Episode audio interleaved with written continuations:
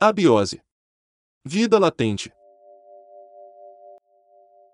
Doutora Lídia. Ela sempre chegava cedo às segundas-feiras, pois costumava virar à noite trabalhando. Mas hoje estava só um pouquinho atrasada. Nunca curtiu balada, não participava de encontros com colegas e não tinha um namorado, ficante ou pretendente, porque essas coisas banais não lhe faziam falta e ainda poderiam desviá-la de seu foco, o sucesso profissional.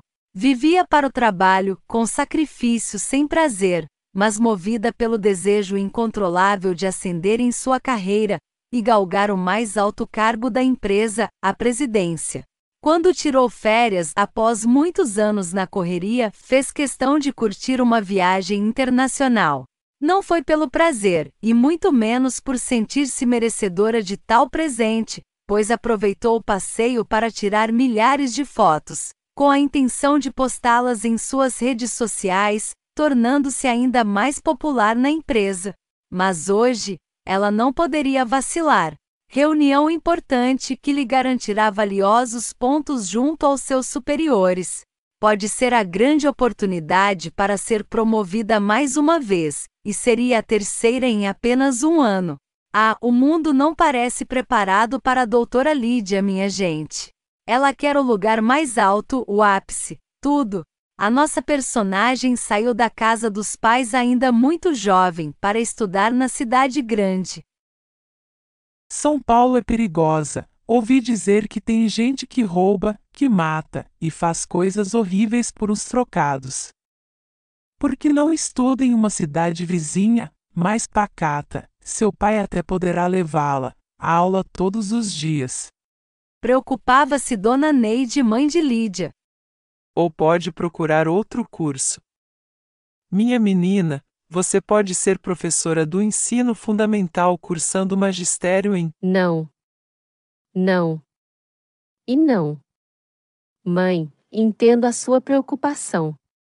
Tia Nadir, entendo você também. Mas que saco! Eu quero muito sair deste buraco, essa cidade não oferece nada que me interessa.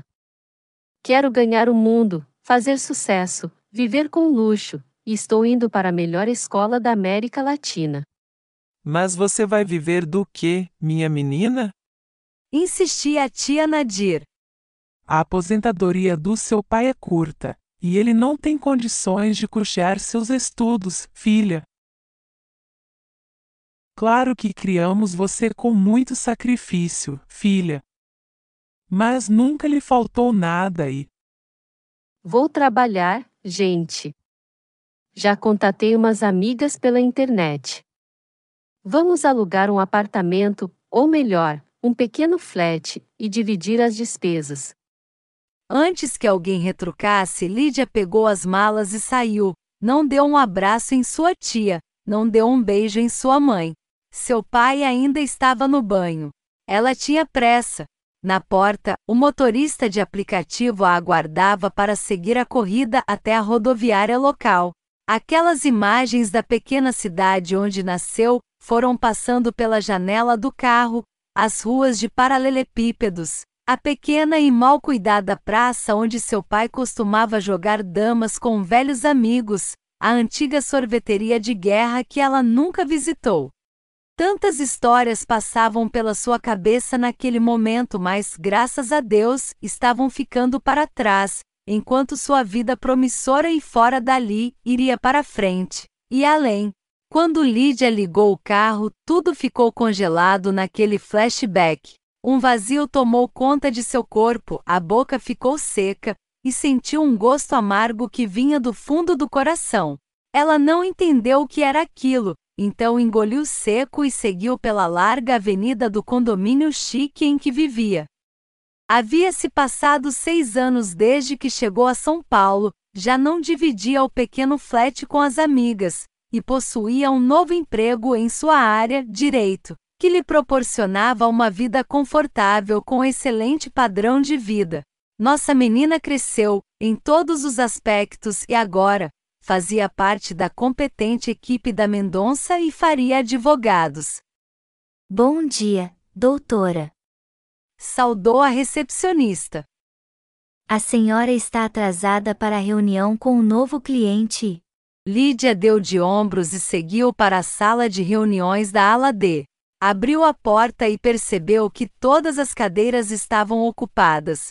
As pessoas a olharam como que perguntando: O que esta mulher faz aqui? Ela ficou embaraçada e, pela primeira vez em tantos anos, não sabia o que fazer. Onde alojar o notebook, o celular e a bolsa Channel que trazia a tiracolo. A reunião já começou e está completa, doutora. Procura alguma coisa por aqui. Disse curioso o senhor Leônidas, diretor executivo, que estava sentado em um dos extremos da mesa. Sem graça, Lídia foi se esquivando pela parede. Não havia mais espaço naquela sala para ela. Com certeza foi substituída, preterida e perdeu seu posto. Ela foi andando para trás, se esgueirando até encontrar a maçaneta da porta, por onde saiu com a mesma velocidade com que entrou. Fechou a porta e se prostrou ali. Seu semblante despencou em um misto de dor e tristeza. Novamente o vazio tomou conta de seu corpo, a boca ficou seca, e o gosto amargo brotou novamente no coração. O que estava acontecendo? Bem, aquela reunião era tudo para ela. Cliente famoso que lhe traria visibilidade, fama e com certeza uma bolada, mesmo que não ganhasse o caso defesa de um homem de meia idade, acusado de assédio moral em uma multinacional. Como pôde perder essa oportunidade? E o pior, a causa para o seu atraso foi ter passado a noite maratonando Vandinha, sua série favorita. Agora poderia perder coisas importantes que conquistou em sua vida por causa de um prazer, digamos, quase juvenil. A melancolia tomou conta dela, que agora não sabia ao certo o que fazer. O que poderiam falar dela? Sua imagem ficaria arranhada, imatura, irresponsável, negligente. Tem muita gente invejosa na empresa, falsas amigas, inimigos à espreita de um vacilo. Lídia sentou ali mesmo, ao lado da porta da sala de reuniões da ala D e começou a se desmanchar em lágrimas. Doutora Lídia, o que está acontecendo? A senhora está passando mal? Posso ajudá-la? O jovem contínuo, que passava por aquela ala da empresa, ficou impressionado com a cena. Não. Ninguém pode ajudar, porque também não estou me ajudando. Eu nunca poderia ter perdido a reunião da minha vida. Sou uma mulher responsável, focada no meu trabalho, sempre tive comprometimento profissional, sou responsável. Larguei pai, mãe, parentes e amigos, neguei toda a minha história, deixando-a para trás, com o único objetivo de ser alguém na vida.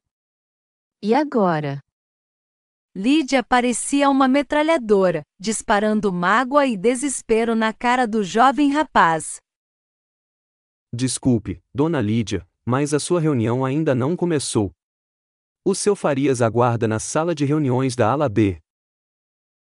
A ala B? Como assim? A reunião não seria aqui, na ala. D?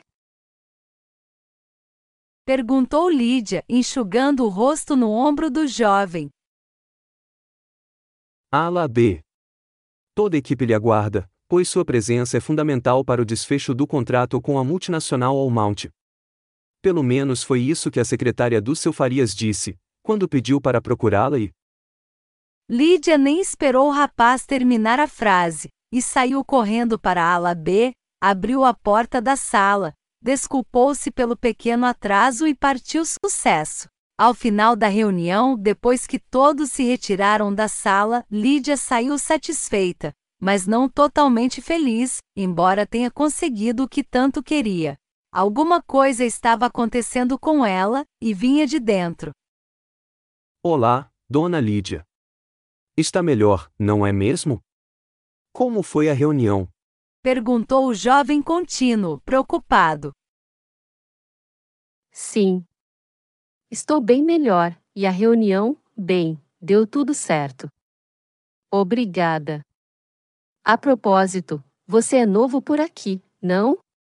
Pelo contrário, Dona Lídia. Trabalho na empresa há dois anos, e sempre nos encontramos no elevador. Cumprimento a senhora, embora nunca me responda. Eu me chamo Luiz. Desculpe, meu jovem. Meu pai também se chama Luiz, e não o vejo há muito tempo. Um, de repente me bateu uma saudade dele, da mamãe, nunca os agradeci por tudo que fizeram por mim, devo tudo do que sou a eles, com certeza.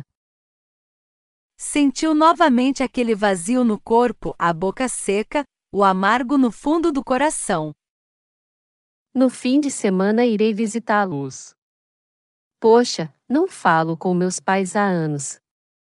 Saudade também de minha tia, de minha cidadezinha. Obrigada mais uma vez. Concluiu com um pequeno sorriso no canto da boca. Vixe! Nunca vi essa mulher sorrir. Conclui o rapaz, antes que ver Lídia dobrar a esquina do corredor. Pois é, uma situação inusitada pode mudar nossas vidas e às vezes pode nos transformar. Fiquem atentos aos sinais: um vazio no corpo, a boca seca, um amargor no coração, porque o tempo passa depressa, e além do passado, nossas referências, as pessoas que nos amam, ou mesmo nossas vidas também podem ficar para trás. E o que pode nos completar pode não estar em um novo desafio ou em uma nova conquista, mas no que deixamos pelo caminho. Tente, apenas, não se desconectar de suas origens.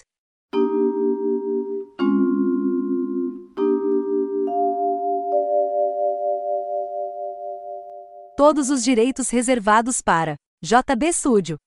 Quer saber como colaborar com o canal, dar alguma sugestão ou patrocinar? É muito simples, entre em contato com a gente. Envie um e-mail para abiose.vidalatente.gmail.com. Agradecemos a todos e até o próximo capítulo de